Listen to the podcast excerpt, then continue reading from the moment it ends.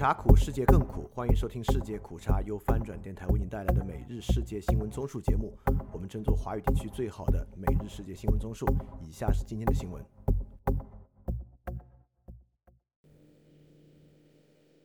以下是今天二月十八日的新闻。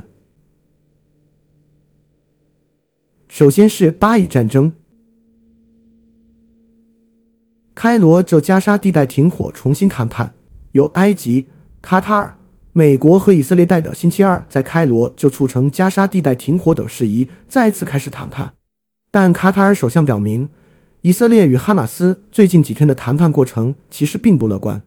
综合法新社和路透社报道，卡塔尔首相兼外交部长穆罕默德星期六在慕尼黑安全会议上说：“我相信我们很快就能看到协议的达成，但最近几天的情况并不乐观。”穆罕默德称将代表卡塔尔继续推动以哈弥和分歧。但也指出，穆斯林的斋戒月将在三月、十月开始，因此谈判的黄金时间正在流逝。下一条新闻：布林肯推动以色列与阿拉伯关系正常化。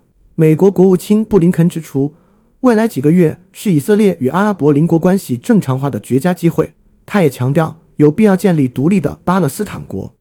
路透社报道，布林肯星期六在年度慕尼黑安全会议的小组讨论会上说。阿拉伯国家为重振巴勒斯坦权力机构做出了真正的努力，以便他能够更有效地代表巴勒斯坦人。他说，几乎每个阿拉伯国家现在都真诚地希望将以色列融入该地区，实现关系正常化，提供安全承诺和保证，让以色列感到更加安全。下一条新闻：美国准备向以色列提供武器设备。《华尔街日报》星期五引述美国现任和前任官员的话说。尽管美国正在推动加沙地带停火，但拜登政府仍准备向以色列提供估计价值达数千万美元的炸弹和其他武器。报道说，美国拟意向以色列交付的武器包括可展开尾翼的 Mk-82 低空投放炸弹、为炸弹增加精确制导功能的 KNU-572 联合直接攻击弹药以及 FMU-139 炸弹引信。拜登政府仍在就有关武器交付进行内部审查。并需要获得国会批准。下一条新闻：美国制裁也门胡塞武装。美国把也门胡塞武装作为特别认定全球恐怖分子实体的相关制裁，星期五正式生效。新华社报道，胡塞武装首席谈判代表穆罕默德·阿卜杜勒·萨拉姆同日发表声明说，胡塞武装不会屈服于美国的制裁，并将继续打击关联以色列的船只。直到以色列停止对巴勒斯坦的军事行动。另据英国海上贸易行动办公室星期五消息，一艘商船当天下午在红海海域遭到导弹袭击，但未造成人员伤亡。胡塞武装方面尚未就此事发表声明。下一条新闻：法国总统支持建立独立巴勒斯坦国。法国总统马克龙表明，承认巴勒斯坦国不再是法国的禁忌。路透社报道。马克龙星期五在巴黎与约旦国王阿卜杜拉一起会见记者时作词表示，他还还暗示，如果两国解决方案的努力因以色列的反对而陷入停滞，巴黎可以单方面承认巴勒斯坦国。马克龙说：“我们在该地区的合作伙伴，特别是约旦，正在为此而努力。我们正在与他们一起努力。我们准备在欧洲和联合国安全理事会为此做出贡献。承认巴勒斯坦国对法国来说。”不是禁忌。然后是中国新闻。王毅强调反对脱钩断链。中共政治局委员、中国外长王毅说，反对脱钩断链已成为国际共识。试图以去风险之名搞去中国化，将犯下历史错误。据中国外交部官网消息，王毅星期六在慕尼黑安全会议中国专场上发表主旨讲话。王毅说。越来越多有识之士认识到，不合作才是最大的风险。谁试图以去风险之名搞去中国化，谁就将犯下历史错误。他说：“世界经济的大海不可能退回到一个个孤立的小湖泊，经济全球化大势不可能逆转。我们应一起努力，推动全球化朝着更加普惠包容的方向发展。”下一条新闻：叶刘淑仪回应罗奇关于香港的言论。有“中国达好友”之称的摩根士丹利前亚洲区主席罗奇日前在英国媒体撰文称，香港已经玩完。Hong Kong is over 香港行政会议召集人、立法会议员叶刘淑仪星期六对此撰文回应说：“罗奇的言论属以偏概全，经济发展不能只看股市。”他并强调，香港有牌有很长时间。玩，叶刘淑仪在《香港经济日报》撰文指，罗奇的言论属以偏概全，香港的经济发展并非只单一的看股市，他的言论所触及的三方面也不能全面阐释香港的实况。下一条新闻：香港商讨开放更多自由行城市。香港政务司司长陈国基说，港府目前正与中国大陆商讨开放更多赴港自由行城市。综合香港商业电台和网媒香港零幺等报道，陈国基星期六在一档电台节目受访时说，目前有四十九个中国大陆城市的居民可以通过自由行赴港。首批自由行赴港城市是大陆一线城市，但因应大陆近年的快速发展。港府欢迎放宽自由行政策，让大陆二三线城市的居民也可通过自由行赴港。陈国基说，他也希望尽快落实相关政策，但不是由港府决定，还得与大陆达成共识。下一条新闻报告称，中国劳工抗议活动显著增加。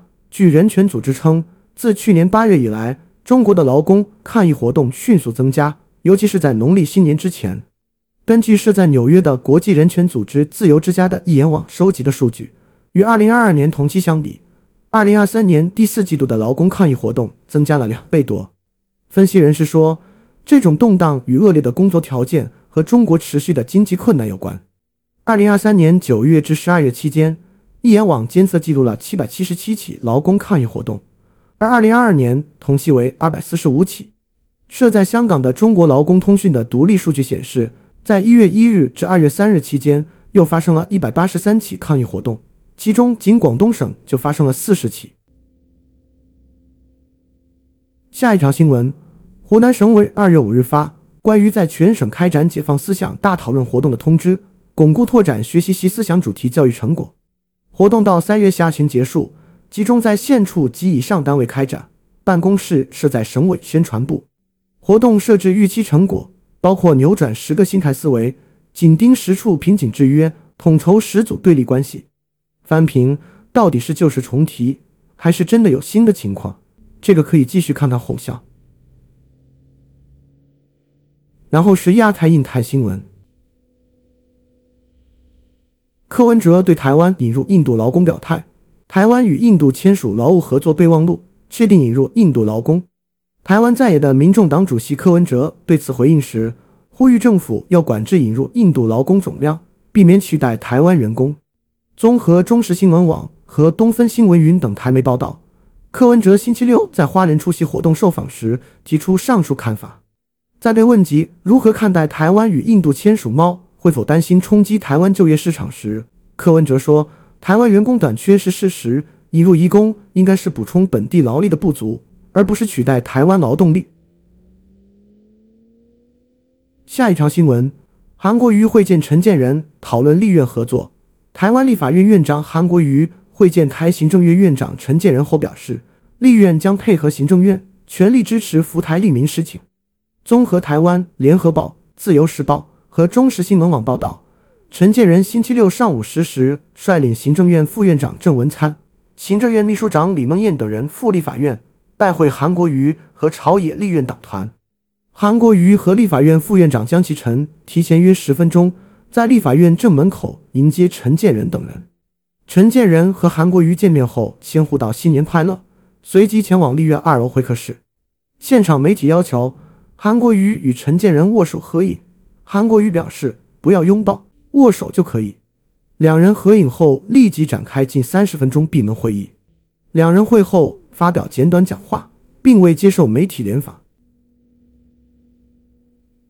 下一条新闻：泰国前首相达信获得假释。泰国前首相达信将在星期天获得假释。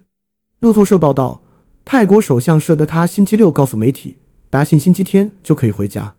据泰国媒体报道，达信可能会在当天一早获释，但舍德他称自己不清楚具体的细节，仅说一切都会依法进行。下一条新闻：台湾与法国签署舰艇零附件合约。台湾军方通报，已与法国完成签署总金额逾二十四亿新台币的舰艇战系在台林附件案，以维持拉法叶舰的战力。综合台湾自由时报和中央社报道，根据台湾政府电子采购网星期五公布的绝标公告，台湾国防部驻欧采购组已与法国完成签署舰艇战系在台林附近岸，总金额为二十四亿九百一十二万元新台币，将有助维持拉法叶舰的战力，以应对中国大陆的威胁。上述合约的履约地点是高雄市，履约日期预估为今年一月十八日至二零二六年一月十八日。下一条新闻：台湾罕见疾病基金会婉拒王志安捐款。台湾民进党不分区立委提名人、身障律师陈俊翰二月十一日凌晨因病逝世。此前因把残疾人推上去煽情言论陷入风波的中国大陆央视前记者王志安对此表示遗憾。并决定为台湾罕见病基金会捐款一百万日元，但罕病基金会星期五宣布拒绝捐款。下一条新闻：台裔导演纪录片《金门》入围奥斯卡，第九十六届奥斯卡奖将于三月、十月揭晓。由美籍台裔导演江松长拍摄的短片《金门》是第一部入围美国奥斯卡最佳纪录短片栏目的台湾纪录片。江松长在接受美国之音专访时表示。这部短片从他个人的台湾视角出发，讲述金门乃至台湾夹在大国权力博弈间的挣扎和矛盾。他说：“即便台湾面对中国的压力，也恐无法决定自己的未来，但应会继续走自己的路，发展出更繁荣的社会及全球科技的领先地位。”曾在中国工作十多年的他也感叹，在习近平主政下，中国的言论审查越趋紧缩，让许多新闻和纪录片工作者都倍感无奈。江松长希望中国能回到比较开放的状态。下一条新闻：美众议院外交委员会主席麦考尔支持援助太平洋岛国。美国众议院外交委员会主席麦考尔表态，支持美国向太平洋岛国提供资金，以抗衡中国对太平洋岛国的影响力。路透社报道，共和党籍的麦考尔星期五在《基督科学箴言报》办的记者会说。他将推动众议院把太平洋岛国纳入任何安全援助补充立法中。他说：“这是我们对抗中国恶意影响的关键一步。正如你们所知，他们正在一个一个收买这些岛国。”然后，科技新闻：美计划向英特尔提超百亿美元补贴。知情人士说，美国拜登政府商议向英特尔提供超过一百亿美元补贴一事。这将是美国政府引导半导体制造业回归美国计划中的最大一笔资金授予。彭博社引述知情人士称，对英特尔的补贴给予方案料将包括贷款和直接拨款。要求匿名的知情人士强调，磋商仍在进行中。美国商务部和英特尔均不予置评。下一条新闻。OpenAI 推出新人工智能系统 Sora 人工智能。ChatGPT 母公司 OpenAI 星期四公布了一种新的人工智能系统 Sora。该系统可以根据用户的文本提示创建逼真的视频。三百六十创始人周鸿祎星期五发文说：“OpenAI CEO 是个营销大师，知道怎样掌握节奏。他们手里的武器并没有全拿出来。这样看来，中国跟美国的 AI 差距可能还在加大。”我们关注财经方面。欧盟对中国中车公司子公司展开反补贴调查。欧洲联盟星期五宣布，将对中国铁路巨头中国中车公司旗下子公司是否涉嫌接受国家补贴，从而扭曲欧洲市场一事展开调查。综合法新社和路透社报道，这是欧盟委员会首次采用去年七月生效的新法规展开反补贴调查。新法规旨在防止涉嫌在欧盟造成不公平竞争的第三国补贴。上述调查对准中国中车公司旗下的青岛四方机车车辆有限公司。该公司参与了保加利亚政府的公开招标，该招标涉及二十辆推拉式电动列车以及这些列车在十五年期间的维修，市值约六点一亿欧元。下一条新闻：恒大清盘人酝酿起诉普华永道。恒大的清盘人正在酝酿起诉曾对恒大进行十多年审计的普华永道，此举可能导致这家四大会计师事务所之一面临备受瞩目的失职指控。据三名知情人士透露，围绕向这家审计师事务所提出索赔的可能性，上月被任命为恒大香港上市控股公司的清盘人，来自安迈的杜艾迪和黄永诗已与至少两家律师事务所进行了交谈。知情人士表示，交谈还处于早期阶段，并补充说，会谈的存在并不表明恒达清盘人发现了普华永道不当行为的任何证据，也不表明一定会发生诉讼。然后是俄乌战争。纳瓦尔尼支持者悼念集会被拘，俄罗斯反对派领袖纳瓦尔尼的支持者在俄罗斯多地举行悼念集会。人权组织说，俄罗斯警方至少扣留了一百七十七人。社交媒体视频显示，人们在俄罗斯各地的临时哀悼处献花，有些人被警方拘留。报告俄罗斯集会情况的人权组织 OVD-Info 称，截至星期六新加坡时间傍晚六时三十分，俄罗斯二十一个城市至少有一百七十七人被拘留，其中。第二大城市圣彼得堡有九十九人被拘留，最大城市首都莫斯科有十一人被拘留。纳瓦尔尼的支持者集中在这两大城市。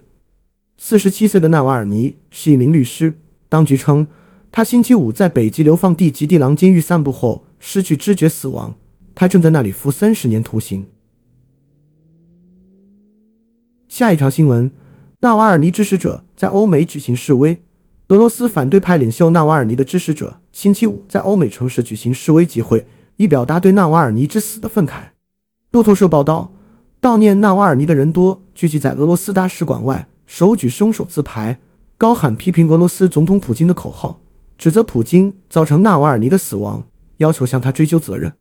德国警方估计，约五六百人在柏林的菩提树下大街示威，用俄语、德语或英语喊各种口号。一些人高呼“把普京送到海牙”。下一条新闻：普京必须被追究责任。尤利娅·纳瓦尔尼亚，纳瓦尔尼的妻子尤利娅表示，如果她丈夫死亡的消息属实，那么俄罗斯总统弗拉基米尔·普京必须被绳之以法。她说，普京先生及其盟友应当为他们在俄罗斯犯下的所有暴行负个人责任。尤利娅·纳瓦尔尼亚还呼吁国际社会团结一致，打败这个邪恶。阿列克谢·纳瓦尔尼在宣布死亡时正在服刑。俄罗斯监狱当局周五表示，这位克里姆林宫的批评者在散步后感到不适，失去了意识。这发生在西伯利亚的极地狼惩教所。下一条新闻：法国与乌克兰签署十年双边安全协议。乌克兰与法国签署一项为期十年的双边安全协议。路透社报道，爱丽舍宫说。法国总统马克龙和乌克兰总统泽连斯基星期五在巴黎签署双边安全协议。法国在协议中承诺今年向乌克兰提供更多武器，训练乌克兰军队，并提供高达三十亿欧元的额外军事援助，以帮助乌克兰应对俄罗斯的入侵。法国还承诺为乌克兰提供更多军事装备，特别是防空装备。下一条新闻：乌总统警告弹药短缺可能致俄军集结。乌克兰总统弗拉基米尔·泽连斯基星期六警告盟国说，弹药供应不足可能让俄罗斯重新集结。他强调需要炮弹和远程武器。他的军事负责人之前宣布从东部城市阿夫迪夫卡撤军。泽连斯基在慕尼黑安全会议上说，乌克兰在将近两年的战争中再次处于守势，因为对乌克兰提供的武器出现人工吃字。他说：“我们正在等待我们缺乏的远程武器。”泽连斯基说：“乌克兰人证明我们能够迫使俄罗斯撤退，我们能够夺回我们的土地。普京能输，这已经在战场上发生过不止一次。”泽连斯基在慕尼黑同美国副总统卡马拉·哈里斯举行会晤，并举行联合记者会。哈里斯说：“继续我们的支持，符合美国的战略利益。”下一条新闻：美国民调显示，俄乌战争等全球冲突重要性。一项新发布的调查说，大约有七成五的美国人是目前全球正发生中的三大冲突或潜在冲突：台湾与中国之间的紧张关系、以色列与哈马斯的战争，以及俄罗斯与乌克兰的战争，对美国国家利益非常重要。在俄乌战争即将近二周年之际，皮尤研究中心星期五公布了该中心针对美国人对俄罗斯、乌克兰、以色列、哈马斯以及中国台湾的冲突的看法进行的调查结果。在五千一百四十六名受访的成年人当中，有百分之七十四的人认为俄乌战争关乎美国的国家利益，其中有百分之四十三的人认为这场战争对美国国家利益非常重要。调查说，有类似比例的人认为以哈战争与中台紧张关系一样，对美国国家利益有重要性。两者依序是百分之七十五与百分之七十五。这项民调在一月二十二日至二十八日进行。下一条新闻：捷克总统表示已找到可能为乌克兰提供弹药的来源。捷克已在国外找到数十万发炮弹的来源。如果能与美国、德国、瑞典和其他国家的合作伙伴确保资金，这些炮弹可以在几周内交付给乌克兰。捷克总统彼得·帕维尔在周六的慕尼黑安全会议上说：“总统说，潜在购买涉及五十万发一百五十五毫米口径炮弹和三十万发一百二十二毫米口径炮弹。”必须从所有可用来源支持乌克兰的武器和弹药供应，帕维尔先生说。总部位于布鲁塞尔的 Politico 在二月初报道说，捷克正在考虑从南韩、土耳其和南非等国家的军火公司获取弹药的可能性。下一条新闻：泽连斯基邀请特朗普参观乌克兰前线。乌克兰总统弗拉基米尔·泽连斯基希望唐纳德·特朗普亲自来看看与俄罗斯的战争。如果特朗普先生来，我甚至准备和他一起去前线。泽连斯基在周六早上的慕尼黑安全会议上说，特朗普在今年十一月的美国总统选举的共和党提名人民调中领先，并多次承诺停止对乌克兰的援助，并迫使基辅与俄罗斯谈判。泽连斯基在特朗普的第一任期内与他打交道，美国领导人试图迫使他提供有关乔拜登的损害信息，导致了对他的弹劾投票。最后是世界其他新闻。美副总统哈里斯强调，美国是可信力量。美国副总统卡马拉·哈里斯周五在慕尼黑安全会议上发表讲话，他向美国的盟友重申，美国仍然是可以信赖的力量。美国发挥我们长期的全球领导者的作用，是符合美国人民根本利益的。哈里斯说。哈里斯在简短的致辞一开始就宣布了俄罗斯反对派领导人阿列克塞。纳瓦尔尼身亡的消息将其称为普京残暴的又一例证。下一条新闻：大规模杀手布雷维克输掉了结束监狱隔离的人权案件。挪威大规模杀手安德斯贝林布雷维克在试图结束其监狱隔离的努力中败给了国家。他声称其人权受到侵犯。法院于周四作出裁决。这位极右翼狂热分子在2011年的轰炸和枪击暴行中杀害了77人。其中大多数是青少年。他于一月份因其监狱条件起诉国家。布雷维克作证时表示，他对所做的一切感到抱歉，并在说到其监狱隔离生活是一场让他每天都考虑自杀的噩梦时哭泣。一天后，一位共同撰写了关于这位杀手的新风险评估的心理学家作证说，他既不抑郁也不自杀，并且非常好。总之，法院得出结论：判决条件不能说是。或曾经是不成比例的负担。奥斯陆地方法院的裁决说，明确指出没有侵犯他的人权。好，以上就是今天所有的新闻节目了，非常感谢你的收听，也欢迎在配创赞助范展电台赞助链接在 show note 中可以看到。那么苦茶苦，世界更苦，明天我们不见不散。